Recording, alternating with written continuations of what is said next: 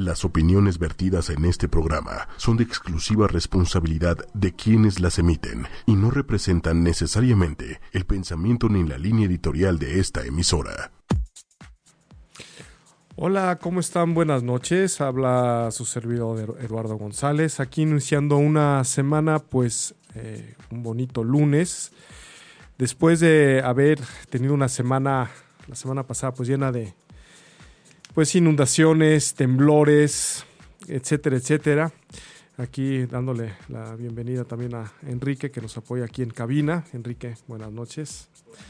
Y pues eh, tenemos aquí pues un, programa muy interesante el día de, hoy que se trata de eh, Conoces tus derechos, que pues habla sobre, o vamos a hablar más bien acerca de tips y qué hacer en un momento dado cuando eh, pues eh, se nos acusa de, algo en el, nuestro nuevo sistema penal acusatorio. Y, y o eh, cuando pues somos víctimas de, algún delito. Y bueno también cómo funciona brevemente pues el, proceso o el procedimiento en, en, materia en materia penal en una, de una forma muy sencilla que esté al alcance de todos ustedes. Y bueno, estamos abiertos aquí a, todas las preguntas, a todas cualquier este, inquietud que, tengan y pues eh, responder eh, pues a toda la, cualquier duda que, tengan ustedes. Y bueno, para, iniciar el, programa y que ya entremos en materia, ¿qué les parece si entramos y escuchamos una, una rola de un grupo pues muy padre que se llama Depeche Mode con uh, Never Let Me Down Again.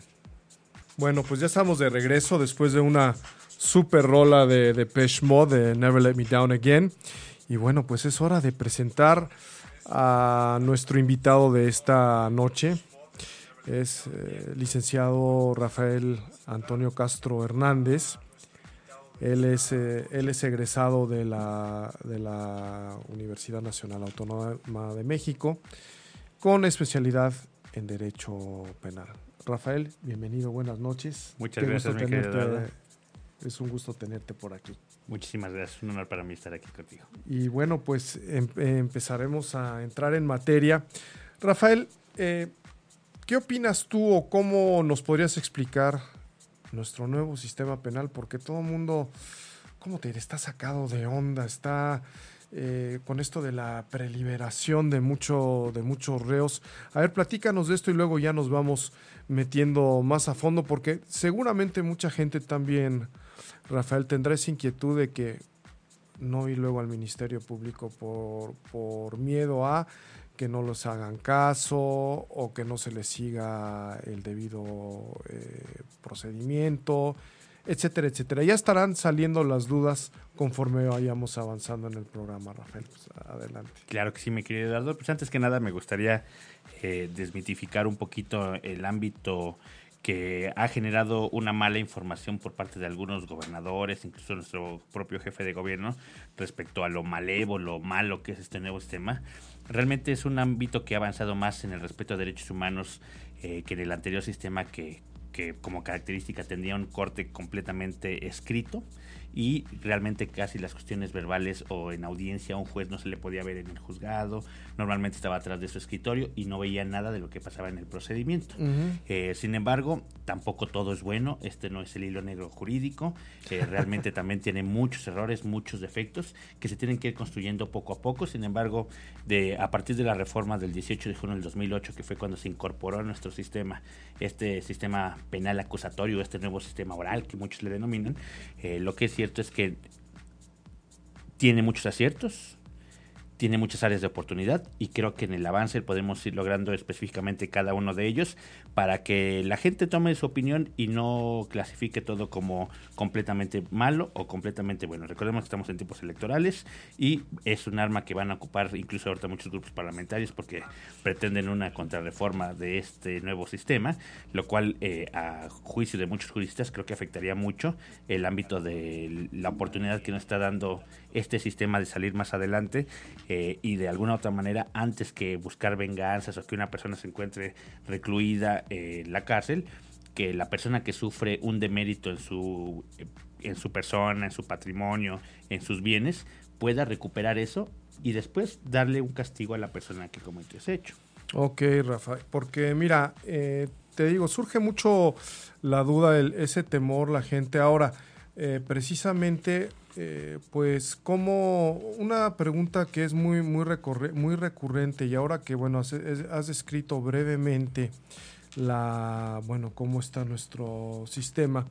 Eh, ¿qué, qué, nos puede, ¿Qué nos puedes decir, más o menos así en palabras muy sencillas, de cómo, cómo es nuestro, cómo se divide nuestro sistema penal, este, Rafael? Ya ves que nos habla el artículo 20 de la de la Constitución acerca de la publicidad, o sea, todos esos elementos, ¿no? Que la gente entienda, porque luego se encuentran estas palabras un poco, ¿cómo te diré?, técnicas, ¿no? Y muchas veces eh, creo que ellos, si no son abogados, muchas veces no tienen la, ¿cómo te diré? Pues la obligación de saber, porque ellos están en otro ámbito, están en su trabajo que en otra especialidad o lo que sea. Eh, Rafael, si nos pudieras explicar cuando se, un poco, cuando vean estas palabras y todo esto, y posteriormente, pues que se quite ese temor de la gente de que, bueno, y si no, y si denuncio, y si no me quiere hacer caso el Ministerio Público, no me quiere levantar el acta, se portan muy groseros conmigo, si va a, a proceder todo eso nos gustaría que nos, nos dieras esa plática esta noche, Rafael. Claro que sí, mi querido Eduardo. Pues mira, eh, una de las características establecidas en este nuevo sistema es la publicidad, que realmente se rige por los, eh, digo, la oralidad que se rige por los principios de publicidad. ¿Esto qué quiere decir? Que todos los actos eh, que se lleven a cabo ante un juez van a ser videograbados y va a haber personas que puedan accesar como público. Eh, en, ese sentido, van a dar una, van a generar una, un ámbito de certeza respecto a lo que está sucediendo. No es lo mismo que yo pueda venir aquí y por escrito jurarte una, una declaración en donde estoy mintiendo totalmente, a que me cuestiones viéndome a los ojos y viendo cómo estoy reaccionando ante tus preguntas y a lo mejor ese ámbito de temor o esas gesticulaciones que yo haga, pues va a permitir que tú te des cuenta si te estoy mintiendo abiertamente. O no. Esa es una de las características principales que es la publicidad que va a estar coartada únicamente en algunos elementos muy particulares. Sí, hay unas eh, excepciones por ahí, ¿verdad? Platícanos este, Mira, estas excepciones, porque hay algunos asuntos que por la relevancia, no tanto jurídica, sino por la cuestión eh, de preservación tanto de datos personales como tratándose de delitos en donde están involucrados como víctimas directas menores de edad y principalmente también en delitos del ámbito sexual, pues obviamente para evitar que la persona vuelva a sufrir, eh, imagínate que esté expuesta su, eh, en audio y video su cara para que la gente pueda decir, mira, a esta persona le hicieron esto, realmente en eso, en eso limita esta publicidad. Asimismo, cuando se pudiera generar algún ámbito de violación, más bien de, de, de que alguien diga un secreto industrial como la fórmula de cómo hacer Coca-Cola, Pepsi, esas audiencias son las que se van a eliminar. Sin embargo, en la mayoría de las veces, que es más del 90%, las audiencias en este país, en esta ciudad y en todos los estados de la República están siendo orales. Y son videograbadas. Públicas en un momento dado. Bueno, no en un momento dado, sino son públicas con las excepciones que tú nos estás mencionando en este exactamente Eduardo en, en este momento no y bueno, este Rafael, ya, para entrar en, materia, eh, aquí mira, voy a mandar unos saluditos a Normita Ramírez, que, es nuestra compañera aquí de, la radio, que desafortunadamente no puede estar con nosotros. Un saludo para ti, eh, Norma. Y bueno, para unas, unas preguntitas aquí que nos están haciendo antes de seguir con el, con el tema. Dice, ¿cómo puede un psicólogo desarrollar su especialidad en esta modalidad, este, Rafa? Y es un saludos a Carmen Medina Garay desde San Luis Potosí, que es la que nos estaba haciendo la pregunta. Perfecto, mi querida Carmen, pues es una pregunta excelente porque este sistema no nada más nos, ha obligado a nosotros los abogados, a los fiscales, a los jueces a estar tomando cursos y a tener que estarnos preparando. Ahora, tú si eres psicóloga y tienes tu licenciatura, tu especialidad, tu maestría, etcétera, eso no, eso te da las credenciales de tener ese conocimiento para poder estar en este sistema. Sin embargo, el meollo de esta situación es que los peritos en audiencia de juicio tienen que ir a decir su dictamen que ellos elaboraron como si fuera una conferencia magistral, en donde se lo van a decir al juez y va a haber preguntas y cuestionamientos del fiscal y el contrainterrogatorio de la defensa.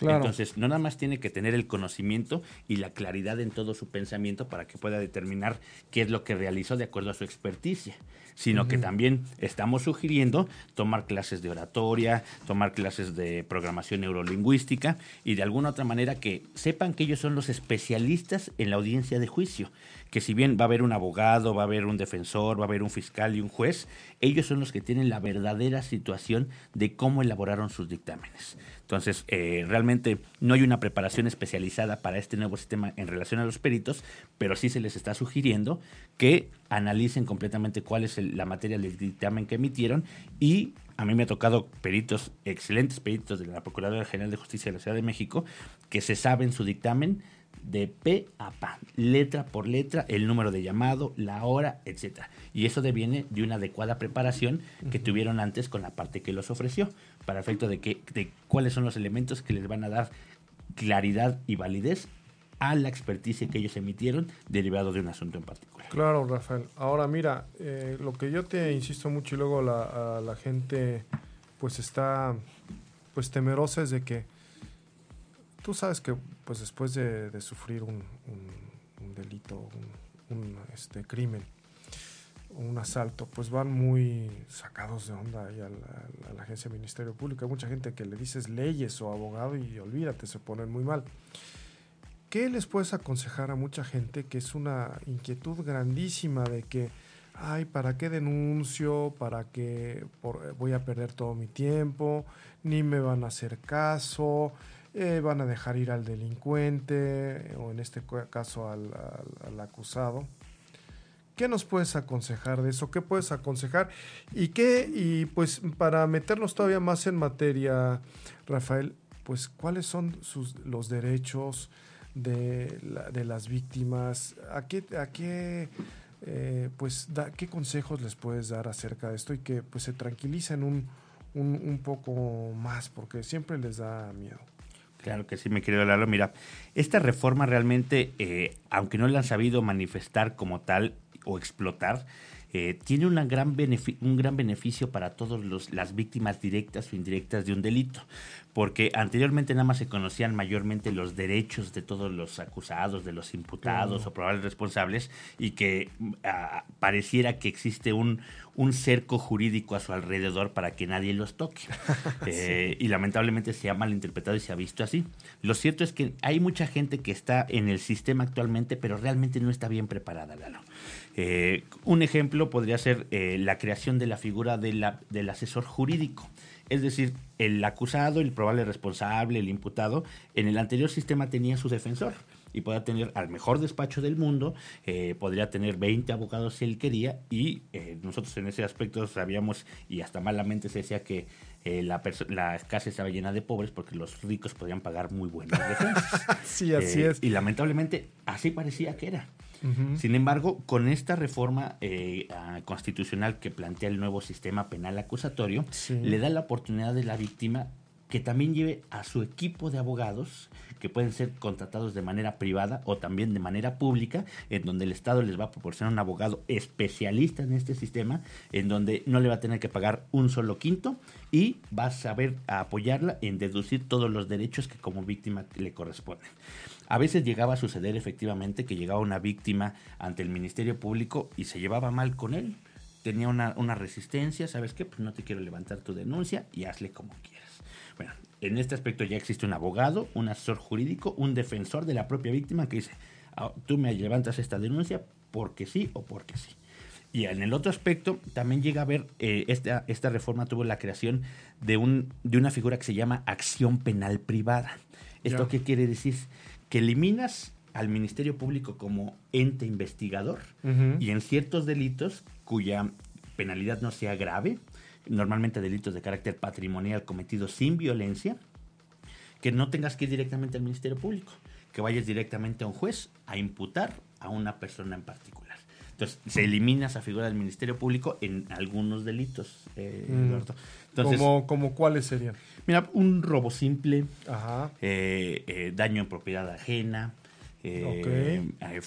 fraudes mínimos, algunos despojos sin violencia, Abusos de confianza, podría entrar ahí. Sí, si el, monto es, es menor. ¿Menor a qué cantidades? El, Código Penal lo establece en varias fracciones derivadas de la unidad de medidas de actualización normalmente, pero ahorita, por ejemplo, el caso, el más simple sería el de 5 mil pesos eh, del valor de, lo que se abusa de confianza para poder ir a, acudir directamente ante un agente, digo, ante un juez sin tener la obligación de pasar por el Ministerio Público. Ahora, ¿cuáles son estos derechos? El artículo 20 constitucional establece todo un apartado de derechos que tiene esta víctima que tienen que ser reconocidos por todas las autoridades. De hecho, antes de esta reforma, el artículo 20 constitucional estaba dividido en apartado A y B. Ahora lo dividen apartado A, principios generales, apartado B, principios del imputado, y apartado C, todos los derechos que tiene la víctima, desde recibir atención psicológica inmediata, de recibir eh, ayuda profesional, recibir atención médica si es necesario, y a que todas las autoridades hagan las gestiones necesarias para que los efectos del delito se eliminen de manera inmediata y después buscar o tener el conocimiento de quién fue el que cometió ese hecho que la ley señala como delito. Ah, muy bien. Pues Saúl, ¿cómo, estás aquí? Estamos en, una charla muy interesante. ¿Cómo, ¿Qué te parece? Claro que sí, Lalo. Buenas noches. Buenas noches, licenciado. Muchas gracias por estar aquí con nosotros. Sí, estaba escuchando el tema, la verdad es que muy interesante. Tenemos algunas cuestiones. Escuchaba, como bien lo dice el licenciado, que primero hay que darle la atención a la persona civil, bueno, una persona que está presentándose ante un ministerio público a denunciar cierta, cierta, mm, cierto delito, ¿no? Primero hay que eliminar lo que es la consecuencia de ese, de ese acto, de esa, de esa infracción, y después ahora sí ver qué es lo que está qué es lo que está este, originado, qué fue lo que originó ese tipo de delito, ¿no? Ese tipo de, de, situación. Bien lo dice usted, eso es muy, es muy correcto. Eso, eso es una, un derecho que nosotros tenemos como personas civiles al presentarnos a una institución pública de esta índole. ¿no? Entonces, importantísimo que mm, invitemos a nuestros eh, redescuchas a que no lo duden en ningún momento en que vayan, vayan y presenten su querella, su, su denuncia, para que se le dé el seguimiento apropiado y tengamos nosotros primero presentes qué tipo de derechos. ¿no? El derecho fundamental es recibir recibir trato digno ante una situación inesperada, ¿no? ¿Es correcto esto? Exactamente. Eh, el sustento de este nuevo sistema es el respeto a la dignidad como fundamento de los derechos humanos. Sí, porque muchas veces en situaciones, pues, digamos específicas, eh, por llamarse una violación, la misma persona una persona duda en, acudir a este tipo de instituciones porque se siente ya violentada con cierto, cierto tipo de preguntas, con cierto tipo de personas con la que ya se está relacionando en ese momento, sí, porque muchas veces no la defiende, no se siente defendida, se siente hasta culpable, ¿no? Porque agredida, la agredida, exactamente. Entonces, lo principal es saber definir a qué derechos tengo, ahora sí que, perdón, a qué puntos tengo derecho, a qué cuestiones tengo derecho y después de ahí partir para que no se me violenten o eh, eh, estos, mismos derechos y me sienta apoyada por esta, por esta institución. ¿no? Claro, exactamente. De hecho, eh, lamentablemente el derecho en sí es una ciencia social que va cambiando con el tiempo. Eh, y que mientras más nos vamos educando, más vamos conociendo situaciones, pues vamos tratando de cubrir las mismas. Eh, en ese sentido, ha habido la creación de protocolos de actuación, tanto de la Suprema Corte de Justicia de la Nación como las Procuradurías General de la República y las demás Procuradurías, en atención especial a personas que se les denominan de grupos vulnerables. Una mujer, un niño, una persona indígena. Una menor edad, como bien lo comenta usted, ¿no? Exactamente, en donde esos protocolos van, no van a permitir que cualquier persona reciba ni siquiera esa denuncia o los esté cuestionando o los esté valorando psicológicamente o esté haciendo la investigación respectiva, sino que van a ser personas especializadas en el trato en que deban de llevar a cabo esos individuos que lamentablemente sufrieron una afectación en su, en su persona, en sus bienes, en sus, derechos, etcétera. Entonces, realmente eh, eh, hay una legislación enorme, tan es así que se creó la Ley General de Víctimas, en donde el Estado sabe que eh, es imposible estar cuidando a todos los ciudadanos. Sin embargo, va proporcionando poco a poco, esto es un ámbito que vamos evolucionando día a día, pero con pasos firmes, en donde se les da un ámbito de protección mayor cada día más. Y sí, lamentablemente nos encontramos por el otro lado a instituciones que no tienen esa ese carisma, ese tacto con la gente.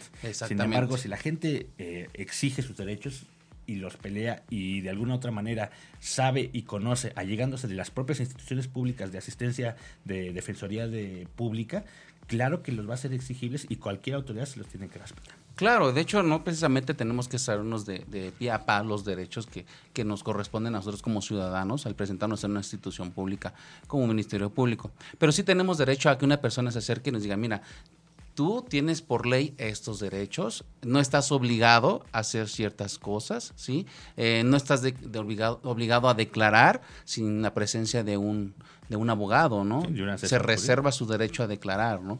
En ciertas, en ciertas circunstancias, ¿no? Y pues, pues más que nada eso, que se sienta protegido por, por, por, la institución, lejos de ser, de sentirse agredido. Claro, y tal y como lo mencionaba, lamentablemente sí. no hay toda esa capacitación sí. aún, porque estamos evolucionando en este sistema. Uh -huh. eh, hay agentes del Ministerio Público o fiscales que realmente no entendieron este sistema, incluso a nivel Procuraduría o a nivel Tribunal Superior de Justicia, sí. en todas las entidades federativas, ha habido eh, jubilaciones anticipadas de personas que dijeron, ya no le entiendo este sistema, mejor me voy para darle paso a los jóvenes. Vienen muchos jóvenes que tienen muchas ganas de, de, de aprender, de estar operando este sistema, en donde realmente hemos visto una efectividad, en donde antes todo se hacía como más por lo oscurito, por debajo, eh, un ámbito de corrupción altísimo en este país, claro. lamentablemente.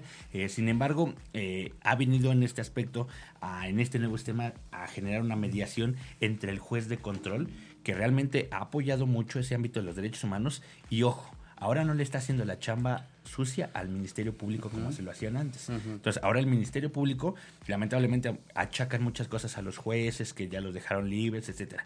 Pero si un Ministerio Público, al formular, al presentar su imputación o su acusación, a, a establecer por qué cree que esa persona cometió ese hecho, si no lo sabe exponer de manera claro. simple, clara, adecuada, de, demostrando las características de toda su investigación, pues va a haber alguien que no le va a creer, porque el claro. juez no tiene toda esa carpeta o todos esos actos. Sí, sí. Entonces, por eso es que realmente es, a, se ha malinterpretado ese ámbito judicial, pero como ya litigante te puedo, les puedo referir que ha habido un ámbito de sustento y protección a los derechos de todas las personas, porque recordemos que este nuevo sistema sí establece más la presunción de inocencia por, por, sobre cualquier otra circunstancia. Muy bien. ¿Y claro, qué preguntas sí. tenemos por ahí, este Saúl? ¿Qué pues hay de nuestro público? Sí, ya aquí los tengo y tengo algunos, algunos comentarios, algunas dudas. Eh, más que nada, por ejemplo, ahorita que pues, pues las, las inclemencias del tiempo, vamos a, a comentar que eh, una personita aquí, Norma Ramírez. Ah, mira, nuestra compañera está haciendo, Normita. no está presente, pero le mandamos un saludo. Eh, nos está formulando una pregunta. En cuanto a su coche, vamos a pensar. Este mmm, dice, eh, ¿qué, eh, este, ¿qué preguntar en la delegación si, eh, si mi, mi, mi, automóvil sufre daños eh, en un cuando caen en un bache?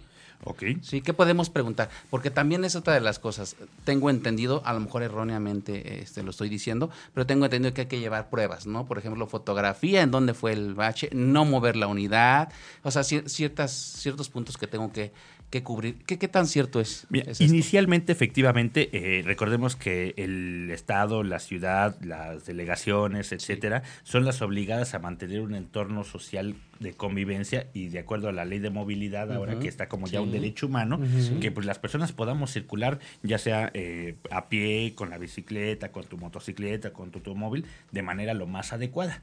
Pero efectivamente, ahora, por ejemplo, en, este, en esta época de lluvias, eh, que realmente nuestra infraestructura hidráulica no da a veces todo lo que tendría que ser claro. estas lluvias atípicas que se han generado. Uh -huh. Y sí, antes uno tenía que pasar un vía crucis sí. respecto a acreditar tanto propiedad del vehículo, no moverlo, llevarlo al juzgado cívico, a que le tomaran muestras fotográficas, a que viniera un perito a ver que efectivamente ese daño fue producido a través de ese bache, a hacer un costo de evaluación, etcétera.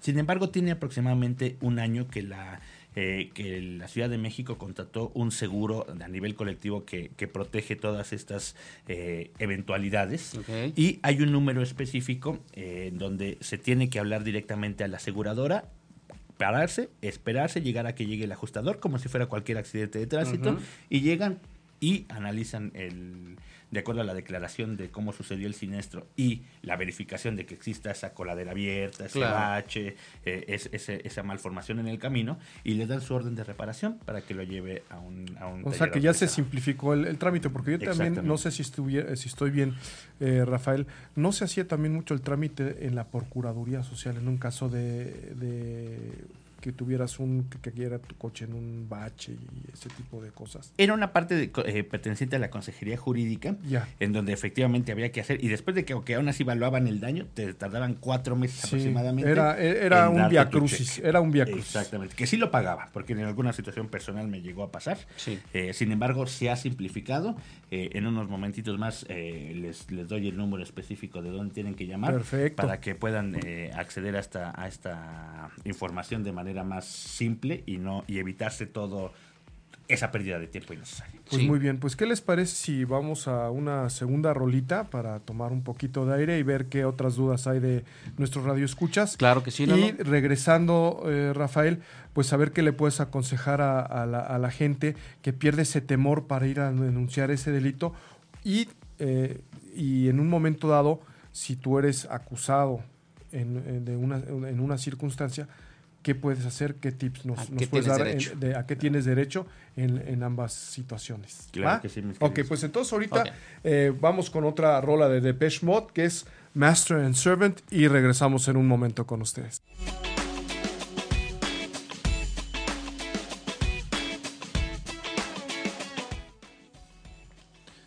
Bueno, pues Saúl, ya estamos de, de regreso y bueno, eh, Rafael, pues eh, ahora ya entrando más en, materia, pues nos gustaría que nos dijeras, pues ese, eh, pues terminar con ese temor y pues incitar y invitar a la gente a, a denunciar cuando sean víctimas de algún delito.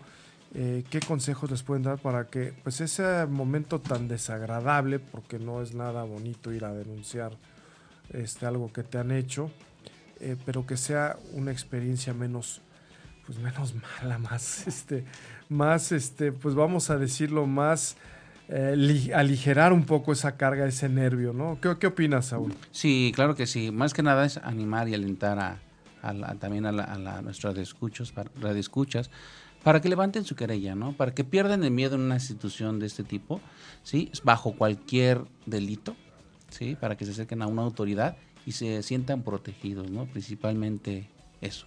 Claro que sí, mi estimado Saúl, mi estimado Eduardo. Nada más, antes de contestar esa pregunta, quedé de dar el número para reportar eh, Sí, por favor. a los vehículos Sí, aquí cómo no, claro, vehículos, respondiendo claro que a, la, a la pregunta de Normita. Exactamente, es el 01800 8411 930. Esta línea está operada por el, el aseguradora Grupo Mexicano de Seguros, eh, que lamentablemente en estas últimas fechas de estas lluvias se vieron saturadas y afectadas esas líneas Claro. y también están proporcionando un nuevo número telefónico en redes sociales, que es el 5584-1736. Más o menos es- se encuentra un estimado de eh, el, el pago de la reparación sufrida de unos 10 a 15 días hábiles, reduciendo los 4 o 5 meses que eran anteriormente. Entonces, Ah, en ese aspecto, la verdad es que la Qué- Ciudad de. México ha Le ha echado ganitas. un, un avance. Le ¿no? echado ganitas el doctor Mancera. Exacto. Ahí sí, tenemos que aplaudírselo. Pero, Eso es. eh, acordando un poquito ya de la situación que nos estaban preguntando, Sí, pues simplemente eh, no tener miedo. Eso. Eh, saber que, que las instituciones están hechas para el servicio de las personas. No nosotros tenemos que servir, eh, no ellos nos tienen, se tienen que servir de nosotros. No dejan de ser servidores públicos Claro. eh, que tienen obligaciones con, para con nosotros como personas físicas, sin tener conocimiento de derecho, sin ni siquiera tener a lo mejor dinero para pagar un abogado. Es más, hasta personas que ni siquiera saben hablar español, debe de haber hasta traductores gratuitos. Exactamente, ese Sí, tipo es- de, de servicios es el que también tenemos derecho y tenemos que tomarlo en cuenta, ¿no? Exactamente. Por algo, eh, nuestros impuestos a veces no los vemos tan reflejados, sin embargo, es un- la ciudad es una infraestructura enorme. Sin embargo, ahí es sí. donde los podemos ver, eh, que personas que tienen la obligación de servirnos. Obviamente Claro. tratándolas con respeto, como, como eh, de acuerdo a la investidura que debe de ser. Eh, sin embargo, también sin de alguna otra de una manera cuestionarlos o justificarlos. Son seres humanos también como, como nosotros. Claro, Claro. claro. Eh, lamentablemente los estímulos económicos en el pago de sueldos en las procuradurías, en las policías son muy bajos. Eh, los turnos eh, son de 24 horas por 48 a veces de descanso. Una persona que esté 24 horas despierta, pues realmente no va a tener a veces el mejor humor de todo el mundo. Sí, ¿no? se entiende, No lado estoy justificando, es su trabajo, es Sí. su obligación. Sin embargo, ¿qué va a pasar cuando nos encontramos en una situación situación en donde no nos quieren prestar el servicio público. En todo, por lo menos en la Ciudad de México, en todas las delegaciones y coordinaciones territoriales donde existen agentes del Ministerio Público, existen unos teléfonos rojos en donde dice si tienes alguna duda o queja, levanta. ¿Buzón de quejas era ese? Directamente, pero con atención especializada directa. en donde se encuentran las 24 horas abiertos, en donde te conectan directamente con la Contraloría de la Procuraduría General de Justicia de la Ciudad de México, que es las personas que dentro de la Procuraduría revisan el buen actuar de los agentes del Ministerio Público, sus policías y fiscales. Sí, porque no falta cuando, no, no le levanto el acta. A ver, dígame por qué, o son muy groseros pues yo creo que lo, tienen que, pues conforme a derecho en este, en, este caso, pues tienen que decirte por qué. O sea, tienes tú el derecho de que te escuchen, ¿no, Rafael? Exactamente. Y eso es lo que le queremos decir a la gente. y en ese momento ellos dicen, es que lo que tú me estás contando no es delito. Oye, pues entonces ya estás calificando, estás dando una sentencia de absolución y todavía ni siquiera te has dignado a tomarme una comparecencia y a que yo pueda venir a mostrarte todas las pruebas con las que cuento. Entonces, realmente a lo mejor habrá asuntos en donde no prospere esa denuncia. Pasó mucho eh, hace un par de años con una reforma al Código Penal en donde los eh, daño en propiedad ajena tratándose de, eh, vehículos automotores, es decir, algunos alcances automovilísticos donde no habían lesiones, realmente ya no eran como materia del agente del Ministerio Público, sino nada más eran materia del juez cívico. Entonces muchas personas pues, no leen, obviamente no están obligados a estar leyendo todos los días lo que sale en la normatividad y llegaban y no los quería atender el Ministerio Público. Sin embargo, la diferencia está en cómo te digo que no y te explico y te canalizo a dónde tienes que hacerlo, a que de plano te deniego el servicio público. Ese, ese, ha sido un error de los agentes del Ministerio Público. Sin embargo, yo les aseguro que con eh, la firmeza que ustedes tienen como ciudadanos de conocer que tiene todo el derecho de ir a presentar una denuncia o querella y que la gente del Ministerio Público tiene que recibirla y ya a través de la investigación calificará si esos hechos realmente constituyen o no delito, pero que ustedes tienen ese derecho constitucional como cualquier persona. ¿no? Claro. Eh, y por el otro lado, que existen las instancias para quejarnos. En ese momento levantan el teléfono rojo y les apuesto que les van a responder. Y si no también presentar también telefónicamente, porque ya se puede afortunadamente eh, hoy en día, ante la Comisión de Derechos Humanos de la Ciudad de México, una queja en donde en aproximadamente una hora, dos horas, llegará un visitador y le va a exigir al Ministerio Público que por qué no está actuando conforme la obligación legal que tiene que hacer. Eso es importante. Sí, lamentablemente a veces tenemos que hacer un, show para que nos hagan caso, pero yo les apuesto que si lo hacen, que no tengan miedo, y que en lugar de que los vean con desprecio y que ay eh, yo no quiero hacerte caso etcétera los van a ver con respeto porque saben que son personas que son de cuidado porque quieren exigir sus derechos y saben que lo pueden hacer. Ok, perfecto. No, pues interesantísimo esta aclaración que nos acaba de hacer el licenciado. Y pues aquí tengo una pregunta, una pregunta que nos estaba formulando nuestros radioescuchas. Nos comentan, eh, ¿cuánto tiempo puede pasar eh, para levantar una querella, una denuncia, después de haber ocurrido los hechos. Perfecto, no es una pregunta muy importante porque hay personas que luego no conocen, si no conocen que tienen derecho de ir a presentar una denuncia o querella, pues menos cuánto el tiempo. claro, esto va a depender del tipo de agravio que haya sufrido la persona o es general. No, hay, hay, dos reglas específicas. Eh, cuando son delitos de querella, ¿esto qué quiere decir? Cuando directamente me afecta a mí el hecho que el, delito por que, que, se, que se cometió. Donde fui agredido yo. Exactamente, directamente. Tengo un año a partir de que tengo conocimiento del hecho o de la persona que lo cometió. Okay. O tres años después de esta circunstancia, vamos a poner que eh, yo dejé mi teléfono ahí en la mesa, entró una persona que no conozco y se lo llevó. Yo sé que ese es un delito de robo, tengo un año para presentar esa denuncia. O a lo mejor hasta después de dos años conocí la identidad de este tipo porque lo vi en redes sociales, etcétera, todavía podría ir a ver que después de, antes de que cumplan los tres años, poder ir a denunciar este hecho. Ok, puedo ahí presentar, presentarme ante la autoridad y si sabe que a determinado tiempo eh, sufrí una extracción de mi bien, un robo, y la persona es fulanita y la fulanita la puede encontrar o ubicar en esta dirección, en este punto.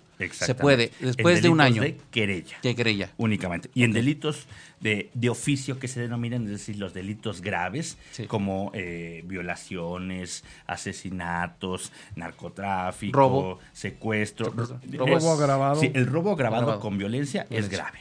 Entonces, eh, de eso eh, contamos con, se le denomina jurídicamente el término medio aritmético eh, para poder cumplir esta, esta cuestión. Vamos a poner que el robo está sancionado eh, agravado de 5 a 10 años, se tiene que sumar la mínima más la máxima, hablamos de 15 años, entre dos hablamos de 7 años y medio. Ese sería, sería el término que nosotros tendríamos para presentar esa denuncia en delitos de oficio, con la salvedad de que en algunos estados de la República los delitos sexuales cometidos en contra de menores de edad no prescriben y empiezan a correr hasta que estas personas cumplen su mayoría de edad. Licenciado, y aquí tengo una duda personal. Por ejemplo, si el delito se comete, ¿sí? Y em, yo presento mi querella dos años después, pero en ese inter ya hubo una modificación a la ley Sí, ¿puedo pedir la retroactividad de esta, de esta ley? Sí, la única retroactividad que puede pedir cualquier ciudadano es a favor. A favor, claro, claro, a favor. Nunca en contra. Vamos a suponer que en la época de los hechos constituye este igual de este año o tres años. Y llega el día de mañana y hoy se cometió el delito. Sí. El día de mañana dice, no, ahora tienes 24 horas para denunciar, no lo pueden usar en tu perjuicio, sino tú ya tenías esa prerrogativa. Claro. Ese va a operar desde que se cometió, desde que salió vigente esa ley en adelante. Ok, perfecto. ¿Y entonces qué consejos le, das a quienes radio escuchas de que denuncien si, Miren, completamente. Vivimos en una situación en este país muy complicada en donde lamentablemente eh, ahorita algunos gobernadores, el propio jefe de gobierno ha achacado el aumento de la violencia y de, de los delitos en este país derivado de este nuevo sistema. Lo cierto es que no es así. Lamentablemente esto es multifactorial eh, la falta de empleo, la falta de oportunidades, la falta de salud. Eh, vivimos una situación muy complicada. Sin embargo, nadie es ajeno a ser materia de un sujeto eh, pasivo del delito. Por lo cual, eh, tenemos que tener una, una cultura de la denuncia. No nada más porque a veces, no, pues que voy a ir a perder mi tiempo dos, tres horas y sé que no va a pasar nada. No, también para que estas personas no se llenen de estadísticas en donde todo va bien y nos hacemos de los ojos ciegos que realmente no está pasando nada. Y si estoy viendo que al auto de mi vecino, que en la casa de mi vecino, que a la, que a la compañera de trabajo la están acosando, etcétera, pues levantar la voz. Porque eh, lamentablemente el hecho del terremoto que sufrimos eh, la semana pasada nos ve que realmente cómo somos como mexicanos, ¿no? Auxiladores, apoyadores. claro. Entonces tenemos que hacerlo también en este ámbito. Oye, es que si yo digo que sí vi un delito me van a traer como testigo, etcétera, sí. Y sí, sé que es engorroso. Pero el día de mañana, si te pasa a ti o a tu familia. Sí, de, de, hecho la gente a veces espanta, ¿eh? Hay que ser sinceros también. yo soy testigo, sí, yo soy testigo de una situación ilícita y me invitan, oye, ¿sabes qué? Mira, tú estuviste ahí, ayúdame a denunciar, apóyame como un testigo. Este, no, no, no ¿Por qué? Porque me siento ya como, como involucrado a una situación ajena y ya me da cierto temor. No es así, ¿verdad? No, es, más, no nada más las víctimas del delito tienen estos derechos a veces hasta de protección. E incluso ya propiamente en algunos sistemas y en algunos casos en particulares, como hasta en Estados Unidos se maneja mucho, el de cambio de identidad y de anonimato de la persona. Exactamente. El anonimato. Yo lo puedo exigir. Exactamente. Es más, y hasta como testigo. Oye, pues a lo mejor, oye, pues soy testigo de, la, del robo de los tapones de mi vecino, bueno, pues, a lo mejor no necesitas protección, pero soy testigo de que en mi cara asesinaron a una persona, un narcotraficante, claro que el Estado te tiene que brindar esa eh, protección. Es, pues, Testigo protegido. Exactamente. Ahora, Rafa, vamos a la inversa. ¿Qué pasa si tú eres el acusado? En un momento dado puede ser que, como se estamos comentando, que se presume la inocencia. ¿Qué derechos tienes? Cómo afrontamos esta situación, porque hay muchas veces que por, por venganzas, por rencillas, nos acusan de algo que no cometimos, Rafa. Entonces, pues se nos viene y es un agobio tremendo y ahora qué hago, se nos viene el mundo encima. ¿Qué nos puedes aconsejar para, esto? es una excelente pregunta, porque mira, lamentablemente, eh, si pudiéramos hacer una estadística aquí, hasta a lo mejor con, los propios radioescuchas, la mayoría va a mencionar que fue que ha sido eh, ha, sufrido como víctima del delito y no como posible imputado o acusado. Y esa realmente es el grueso. Eh, sin embargo, también existe el otro lado de la moneda, en donde a veces las instituciones han sido creadas con la finalidad de obtener venganzas privadas de las personas que están dentro de ella o que por un acto de corrupción las, el movimiento y el aparato eh, de procuración de justicia se mueve de manera acelerada para imputar o acusar de un delito a una persona que realmente no lo cometió. Y hay miles de casos así que he escuchado, este, Rafael, de que te acusan o que te confunde a alguien que eres parecido. Y hay gente, yo he escuchado que lleva años en la cárcel les han probado a las autoridades que inclusive la víctima ha testificado de que no es esa persona y siguen en, en, la cárcel. Y es que es hasta una situación institucional este tipo de, prácticas. Eh, la Procuraduría de Justicia de la Ciudad de México hace algunos años, eh, y bueno, sabemos que sigue vigente, no tan, tan visible como antes, pero algunos fiscales, algunos ministerios públicos, para que obtuvieran algunos bonos de actuación, les pedían un número de consignaciones X al mes. Y así llegaras con que, oye, es que a lo mejor, eh, de hecho acaba de salir en, la televisión hace un par de semanas, en donde una persona que sufrió el robo de su motocicleta, después estaba siendo extorsionada por la misma gente del Ministerio Público, por supuestamente estaba cometiendo un delito de falsa declaración. No conozco el contenido de la declaración de la carpeta, pero lamentablemente así llega a pasar en algunas ocasiones. Cierto. Entonces, eh, tener muy presente que eh, en el anterior sistema existía un principio que se denominaba inmediatez. ¿Esto qué quería decir? Que las declaraciones rendidas con más cercanía al hecho eran las que más contaban. Y obviamente iban con el Ministerio Público y así dijeran, y pa, pero que después se desdijeran, porque a lo mejor lo reflexionaron, se vieron en, los pies de, los zapatos de la otra persona y dijeron, ¿sabes qué? Ok, cometí un error, te acusé falsamente, pues ¿qué creen? Que esa no contaba esa, ese eh, desdecirse en ese momento. Ahora, este nuevo sistema, ¿qué es lo que propicia? Que el juez, en un principio ahora que se denomina inmediación, que esto quiere decir que él, que él recibe directamente ese testimonio. Algún testimonio hecho por escrito anterior a los hechos no le va a funcionar, salvo algunas excepciones, por ejemplo, en algunos testigos que vamos a suponer que hay una persona que viene de visita a nuestro país y que sabe que se va a regresar en dos meses a su, o en una semana a su lugar de origen, bueno, pues se puede eh, eh, recabar su testimonio de manera anticipada, sin que se corten los efectos de la publicidad. ¿Esto qué quiere decir? que tenga que ser videograbada, en audio, que pueda establecer el derecho a que el fiscal pregunte y a que la defensa también lo cuestione.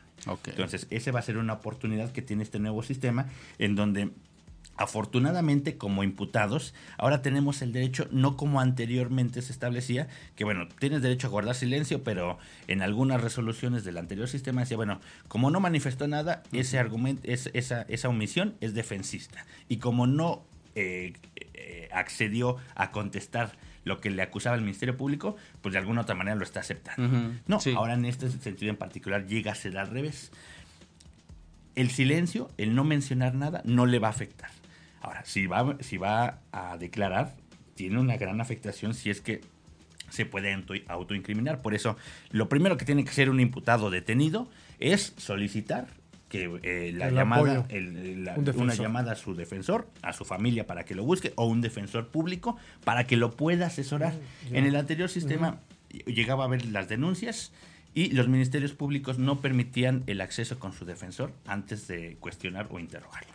Pues muy bien, Rafa, pues han quedado algunos temas en, el aire.